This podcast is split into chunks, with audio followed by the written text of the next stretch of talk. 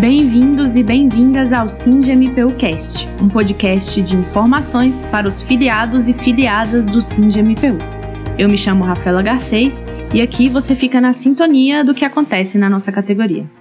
40% dos funcionários públicos deve se aposentar nos próximos 5 anos, 4, 5 anos. É muita gente.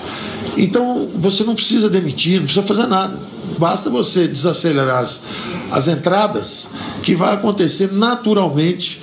Esse excesso vai embora sem custo, sem briga, sem demissão, sem precisar declarar, vamos desaparelhar as máquinas públicas. Não precisa fazer nada disso. Só fica quieto um pouquinho e daqui a pouco a coisa desincha um pouco. Esta fala é do atual ministro da Economia, Paulo Guedes. Bom, existe um mito que a máquina pública brasileira sofre de um inchaço de servidores, e até mesmo que o país não precisaria dessa quantidade de funcionários públicos. Mas será que é verdade? Com esta prerrogativa, a reforma administrativa se propõe a enjaular o servidor. Prova disso tem sido a gestão atual do governo federal, que praticamente zerou a realização de novos concursos. Para esta conversa, contamos com Maria Lúcia Fatorelli, que é coordenadora nacional da Auditoria Cidadã da Dívida, e Lindenberg da Silva, que é diretor de aposentados e pensionistas do SINDMPU. Muito obrigado pela participação de ambos. É, eu que agradeço, um prazer estar aqui no canal do MPU, interagindo com Carol Lindeberg e vamos fazer esse debate importante, necessário aí sobre essa tentativa de destruição do Estado brasileiro com essa PEC 32. Muito importante pautar esse tema. Maria Lúcia, um prazer conversar contigo novamente, mediado pela Rafaela. É, o momento é um momento oportuno exatamente para a gente marcar presença, marcar posição a defesa intransigente do serviço público, no serviço público adequado a, a, em quantidade, em distribuição para um povo tão necessitado que esse nosso povo, né? Então, no país de, cheio de diferenças, diferenças abissais entre pobres e ricos, o serviço público é um, é um instrumento mais do que legítimo para a diminuição dessas desigualdades e para a promoção da justiça, da justiça social tão esperada por todos. Então vamos ao que interessa, né? Muito se fala sobre o suposto número alto de servidores, mas a verdade é que a média do percentual de servidores empregados na administração pública dos países membros da Organização para Cooperação e Desenvolvimento Econômico, a OCDE, é de 18%, quanto que do Brasil é 12%. E não por coincidência, os países com maior quantidade relativa de servidores possuem um índice de desenvolvimento humano maior do que o Brasil.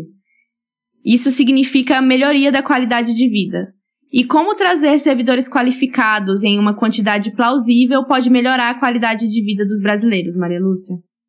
Então, é, você pontuou muito bem a mentira que tem sido dita pelo governo em relação à quantidade de servidores. Esses dados aí que você citou da OCDE desmentem isso, da mesma forma que dados do próprio governo federal, dados de seu boletim estatístico, também desmentem isso. Veja bem, de 1991 a 2015, a população brasileira cresceu 35%. Passou de 151 milhões de pessoas para 204 milhões de habitantes. Nesse mesmo período, em vez da população de servidores públicos crescer em proporção direta ao crescimento da população do país, o aumento de servidores foi de apenas 8% no período. Então a gente vê que a redução de servidores ela já vem acontecendo. De 2016 para cá, a questão foi mais drástica ainda, porque a população cresceu 3% de 2016 a 2020 e o número de servidores caiu 4%.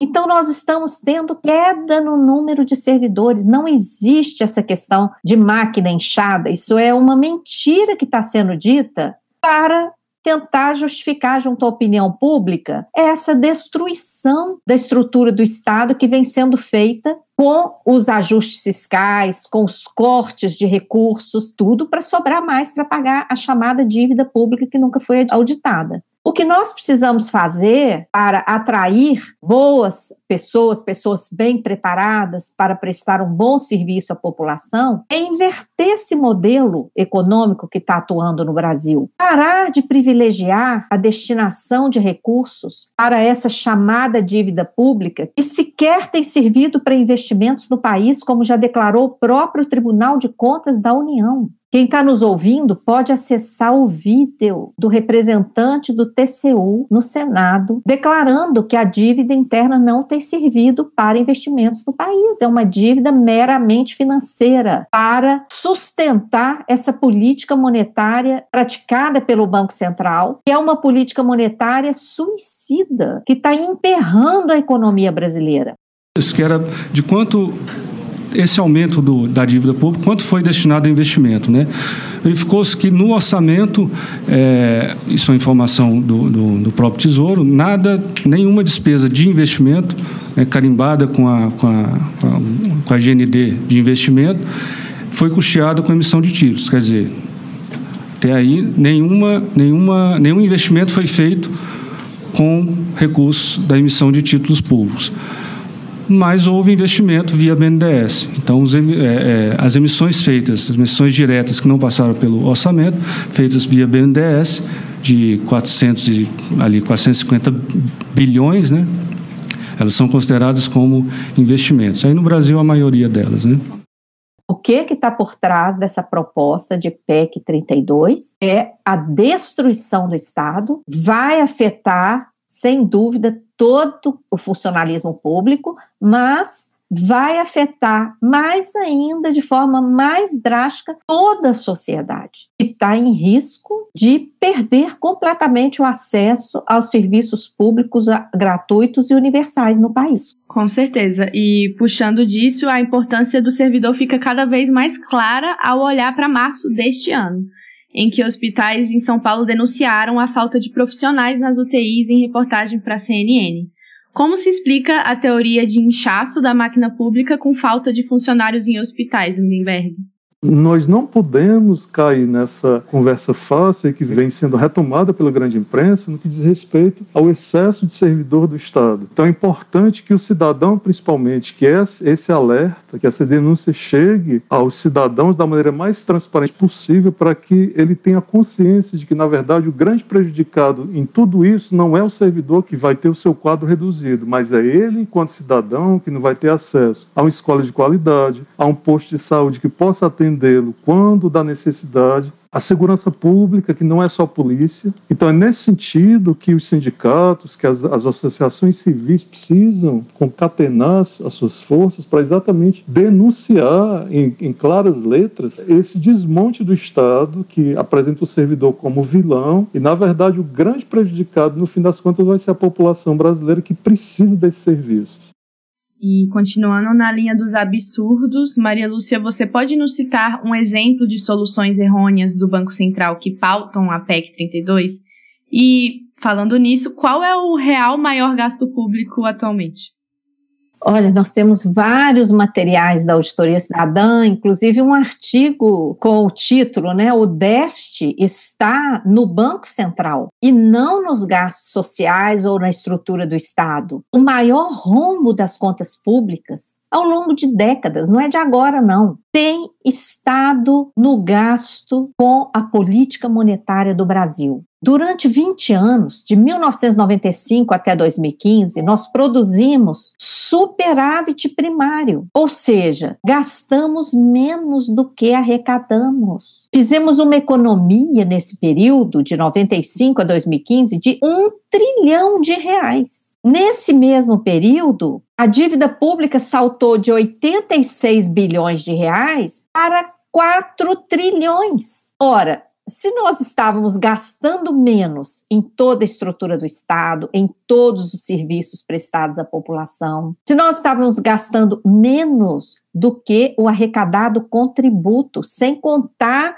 as outras receitas públicas. Como é que a dívida aumentou? Principalmente diante da declaração do Tribunal de Contas da União de que ela não tem servido para investimentos no país. Essa dívida tem sido gerada por mecanismos operados pelo Banco Central. O mais escandaloso deles, para dar o exemplo que você pediu, é a chamada remuneração da sobra de caixa dos bancos. Um mecanismo ilegal que tem sido operado pelo Banco Central mediante o abuso das chamadas operações compromissadas. Essas operações compromissadas, no mundo inteiro, elas são mínimas. O Brasil tem um volume de recursos nessas operações de cerca de um trilhão e meio. Ano passado chegou a um trilhão e 700 bilhões em setembro. Isso dá 25% do PIB, praticamente. Uma montanha de dinheiro. Nos outros países, o segundo lugar do mundo, segundo o estudo daquele instituto IFE do Senado, o segundo lugar do mundo é Filipinas, com 3%.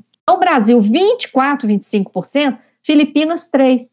E todos os outros países, daí para baixo. Porque lá fora, eles não têm essa benesse que aqui no Brasil o Banco Central pratica, de remunerar, de pagar juro diário aos bancos. É isso que está quebrando o Brasil. Em, em, nós fizemos o levantamento dos dados oficiais em 10 anos. Só essa operação custou quase 3 trilhões de reais aos cofres públicos. Só isso aí custou quase 3 trilhões. Então, é, é como eu falei: se não enfrentarmos esse modelo, nós vamos ficar assistindo insano de destruição do Estado, do patrimônio público, dos direitos sociais e da possibilidade de vida digna. E isso se torna ainda mais grave quando se analisa que o Brasil é um dos países mais ricos do mundo. É preciso dizer que a proporção de servidores por mil habitantes não auxilia no desenvolvimento do país, né?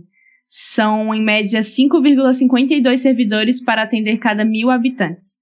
Assim dá para entender um pouco a situação atual. Países como a Irlanda possuem 54,86 de empregados públicos a cada mil cidadãos. Ao longo de largo período, nós tivemos um trabalho para organizar carreiras. As pessoas se prepararam. O Estado brasileiro precisa de servidores públicos.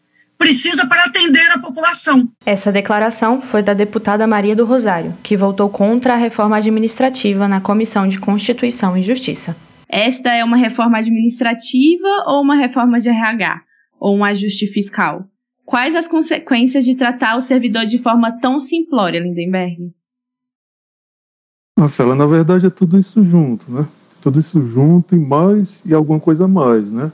A gente pontou desde o início desse podcast, é o verdadeiro desmonte do Estado. O Estado, o Estado nesse, nessa nova onda do, nessa nova onda do modelo capitalista, capitalismo financeiro, o Estado ele vira refém do, do mercado, do mercado financeiro. O Estado e o setor produtivo. Né? Então é uma matéria complicada, técnica demais para a grande maioria da população que prefere acreditar no discurso fácil de que ah, é o servidor público, é a folha de pagamento, né, por conta exatamente de uma campanha massiva. Então, é nesse sentido de impedir a mudança do, do estado de coisas e, e propiciar o, o, agravamento dessa acumulação de riqueza por parte de uns poucos, que esse ataque ao Estado ele vem nessa, nessa fase agora do, do atual governo, de novo na forma de consolidar a ideia de que tudo isso é por conta da folha de pagamento, é por conta da folha de aposentados e pensionistas, é por conta dos direitos sociais dos trabalhadores. Né? A gente terminou por praticamente demonizar o, os movimentos sociais, os movimentos sindicais na última década. Né? E de 2015 para cá, nós vivemos num estado crescente de destruição da nossa democracia, né? de desrespeito assintoso das grandes autoridades desse país com quem mais precisa do serviço público quase 50% da população, mais 50%, vive com menos de R$ 2.500. Isso para não falar da, da, da, parcela que sequer consegue um salário mínimo aí para no final do mês. Então, nesse período aí, por conta da pandemia também, aumentou o número de pessoas que saíram da classe média e voltaram para a classe baixa e para baixo da linha da pobreza, para a miséria mesmo. E para essas pessoas, a Rafaela e Maria Lúcia, a única perspectiva de atendimento à saúde, de comida no prato e na mesa, está exatamente na assistência prestada pelo serviço público O serviço público, através do seu servidor, é um fronte né, contra, é uma barreira contra a disseminação, aí, o aumento da injustiça social. Não é pelo servidor só, é pelo serviço público e pelo bem-estar da população que nós precisamos combater esse tipo de iniciativas como esse da PEC 32. Além disso, dentre as inconstitucionalidades da PEC 32-2020, a extinção do regime jurídico único é uma delas. Maria Lúcia, pode nos explicar um pouco sobre a preocupação quanto a isto e como isso é afastar o protagonismo do Estado? São várias as inconstitucionalidades. Nessa PEC 32, eu tive a oportunidade de participar em audiência pública da Comissão de Constituição e Justiça na Câmara, apresentei lá o resumo, né? Então, dentre as, as inconstitucionalidades está justamente o desaparelhamento do Estado e essa violação né, que o constituinte originário se referiu às, às funções públicas como atribuições do Estado. Então, o regime jurídico único, ele veio para dar cumprimento a isso, criando ali as carreiras, as categorias, dentro de um regime de serviço de pessoas contratadas pelo Estado para servir a sociedade. Essa PEC, ela acaba com isso. Ela cria diversos vínculos e a maioria deles temporários. Ela cria cinco vínculos numa flagrante desobediência ao que está na Constituição, que define função pública como uma atribuição do Estado. Essa PEC, ela transforma essa função pública, que é o termo que está lá na Constituição, em vínculos. E chega a ser um deboche chamar de vínculo um cargo que é temporário e que não tem vínculo real nenhum é algo temporário, é algo totalmente precário. Então, o fim do regime jurídico único viola é, essa cláusula pétrea na qual o constituinte originário se referiu às funções públicas como atribuições do Estado. O constituinte originário atribuiu uma obrigação ao Estado de prestar serviço à população, de atender a população, de garantir serviço de saúde pública universal gratuita, educação pública universal gratuita, assistência social, previdência, todos aqueles direitos que estão ali no artigo 6 Essa PEC permite a volta daquele apadrinhamento, a volta daquelas contratações de favor sem concurso público, sem o devido preparo, sem a, a, seleção pública para que as pessoas que vão assumir uma função pública sejam devidamente qualificadas perante a população. Isso ofende o princípio da moralidade pública. Então, o relatório lá apresentado à CCJ mantém a maioria, a imensa maioria dessas inconstitucionalidades e precisa ser derrotado. Então, a, a pressão social precisa aumentar. Nesse aspecto, a Auditoria Cidadã fez carta aberta com 25 questionamentos sobre itens dessa PEC 32, transformou essa carta aberta em interpelação extrajudicial aos parlamentares, e essa interpelação extrajudicial pode se tornar uma peça de um processo judicial futuro, caso eles aprovem, e os danos são líquidos e certos, né, diante do estrago que essa PEC 32 promove aí na organização do Estado brasileiro. E estamos também pressionando de forma popular, criamos uma cartilha popular foi lançada já e enviada aos parlamentares. Estamos aí lutando com todas as forças que podemos, apesar dessa pandemia, que nos retira a possibilidade de ampla mobilização social, né? Mas estamos aí fazendo tudo que, que é possível para pressionar o Congresso Nacional para barrar essa contrarreforma. É, creio que foi muito enriquecedor o diálogo de hoje e eu agradeço muito a participação de ambos. Se tinha alguma dúvida quanto prejudicial é essa PEC, ela pode ser sanada aqui nesse podcast de hoje. Então, obrigado Maria Lúcia mais uma vez e obrigada Lindenberg pelo tempo disponibilizado e pelo conhecimento compartilhado. Eu que agradeço é, é, a oportunidade de estar aqui conversando no canal do Cindy MPU e, e o compartilhamento aí com o Caro Lindenberg, um prazer enorme Um forte abraço. Maria Lúcia, um prazer ter trocado essas ideias contigo aqui, mediado pela Rafaela. E o que a gente precisa é exatamente unir forças para poder esclarecer a população, né? A população a gente precisa sair dessa ampliar os, os horizontes aí dos sindicatos, dos movimentos sociais, né? levar essa discussão para a sociedade com informações que possam, de fato, clarear o crime que está sendo cometido contra ela. As estratégias são as mais sórdidas possíveis no que diz respeito à desqualificação do, do, movimento social, a desqualificação de quem quer que se, que se ponha contra o estado de coisas que está sendo empurrado goela abaixo e boiada passando, como disse o representante lá do, do governo federal, e é o esclarecimento, é exatamente o esclarecimento, a conversa e a proximidade com, entre o servidor público e a população assistida que vai nos auxiliar a dar forças para poder brecar esse, esse, esse crime que está se cometendo contra o Estado brasileiro, que é exatamente o desmonte do serviço público. Não é, não é contra o servidor, é contra o serviço público e contra a população. Obrigado, Rafaela. Maria Lúcia, boa noite. Prazer sempre trocar uma ideia contigo e vamos adiante aí na batalha. Grande abraço. Junte-se à nossa batalha. Acesse o site do SINDMPU www.nãoareformaadministrativa.org.br e encontre informações pertinentes sobre a reforma. Em junho será lançada a campanha contra a reforma administrativa no meio digital, bem como um planner de luta para engajar de forma orgânica a nossa categoria. Vem com a gente para a luta. Este foi mais um episódio do SINDMPU Cast. Não se esqueça de nos seguir nas redes sociais. Somos arroba SINDMPU nacional no Instagram, arroba SINDMPU no Twitter e SINDMPU Nacional no Facebook. Participe também do nosso canal de Telegram para receber notícias em tempo real e conteúdos exclusivos. Até o próximo programa.